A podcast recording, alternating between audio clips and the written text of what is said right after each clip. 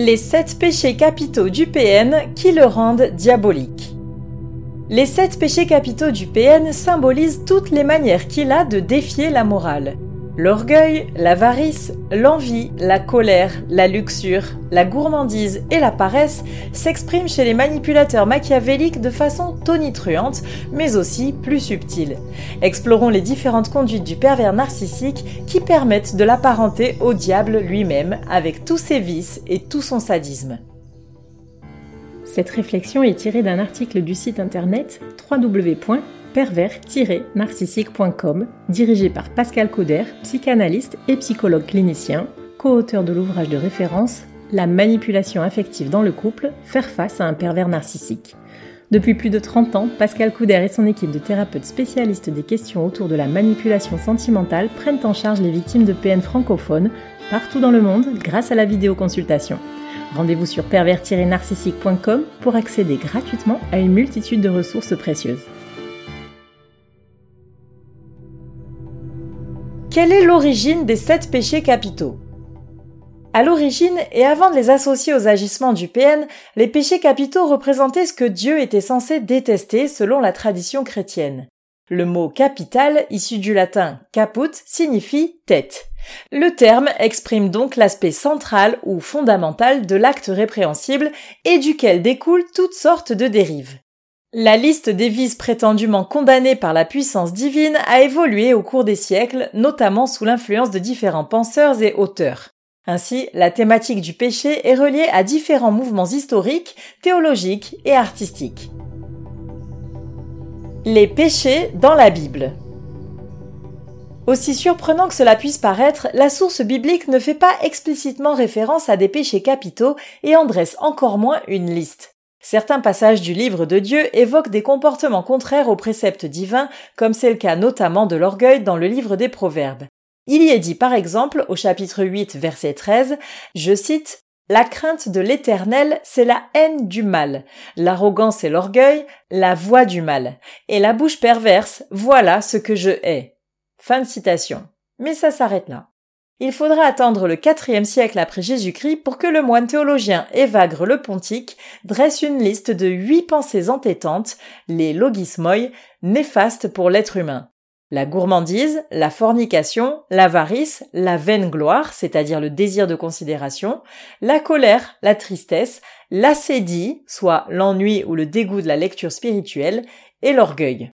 Le moine Jean Cassien au siècle suivant, puis le pape Grégoire le Grand modifie cette liste en associant la vaine gloire à l'orgueil et la sédie à la tristesse.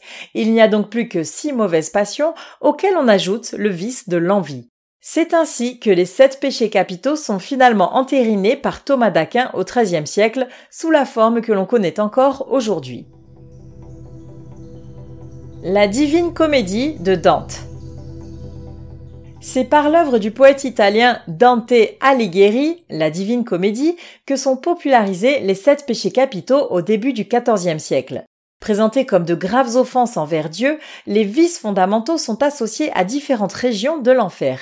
Les diverses formes d'art à la Renaissance s'en saisissent également, notamment pour représenter les conséquences néfastes de tels comportements. La contre-réforme, en réponse au mouvement de la réforme protestante, répandra ce concept encore plus massivement auprès des fidèles au XVIe siècle et s'en servira à des fins d'enseignement de bonne conduite et de moralité catholique.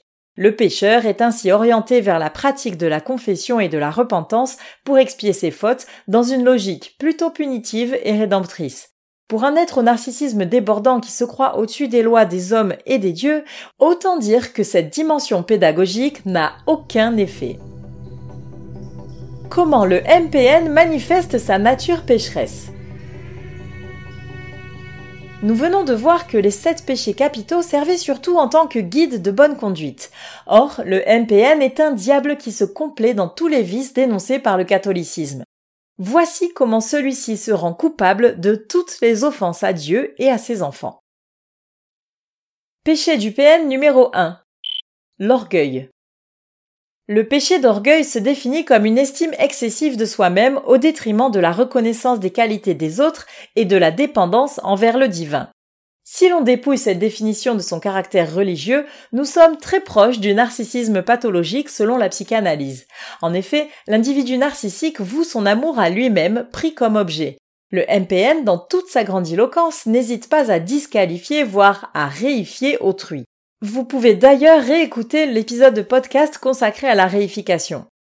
Quant à son rapport à une autorité supérieure représentée de nos jours davantage par la justice que par la foi en un Père tout-puissant, il ne la respecte qu'en apparence, et pour ne pas éveiller les soupçons sur sa nature diabolique.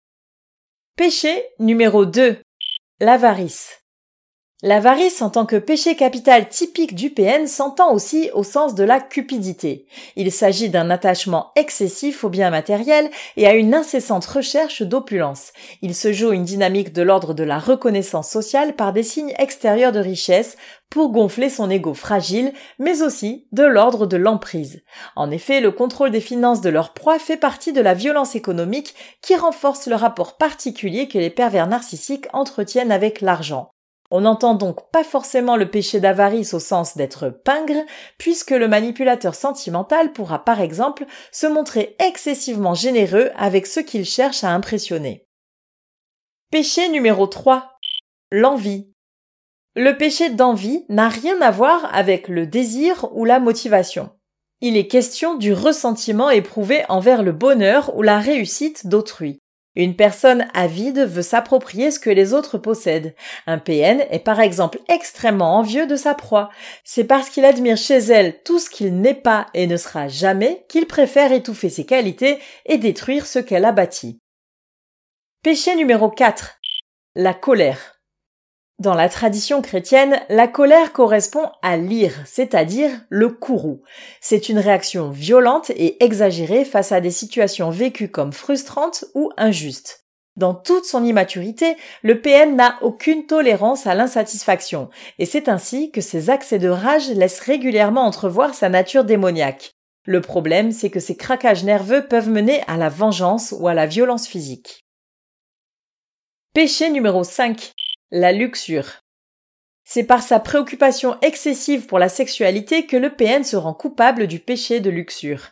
Entre sa tendance à l'adultère et à l'instauration d'un climat incestuel avec ses enfants, le vampire sentimental a bien du mal à cacher son rapport malsain avec les plaisirs charnels. Péché numéro 6. La gourmandise.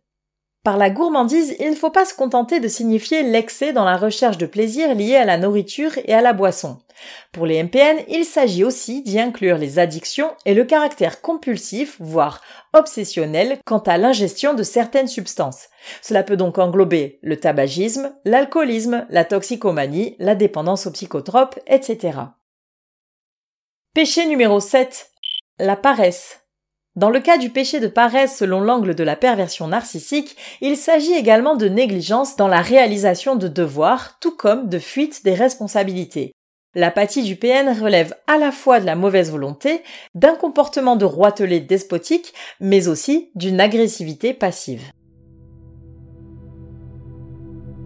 Cette liste de vices, vieille de deux millénaires, a été établie pour mettre en exergue les comportements considérés comme moralement destructeurs et contraires aux principes chrétiens. Elle peut également concerner d'autres religions avec parfois des variantes. Toutefois, les sept péchés capitaux du PN, sans différer véritablement de ce que Dieu est censé condamner, n'ont aucun effet pédagogique sur les manipulateurs sentimentaux. Leur énumération confirme seulement que ces pécheurs pathologiques ne méritent certainement pas le paradis. Par contre, elle peut renseigner les victimes sur la nature satanique de l'individu qui leur fait déjà vivre l'enfer. Si vous avez des doutes sur un potentiel profil pervers narcissique, utilisez notre test en ligne sur notre site, il est gratuit et vous permettra d'obtenir un début de réponse.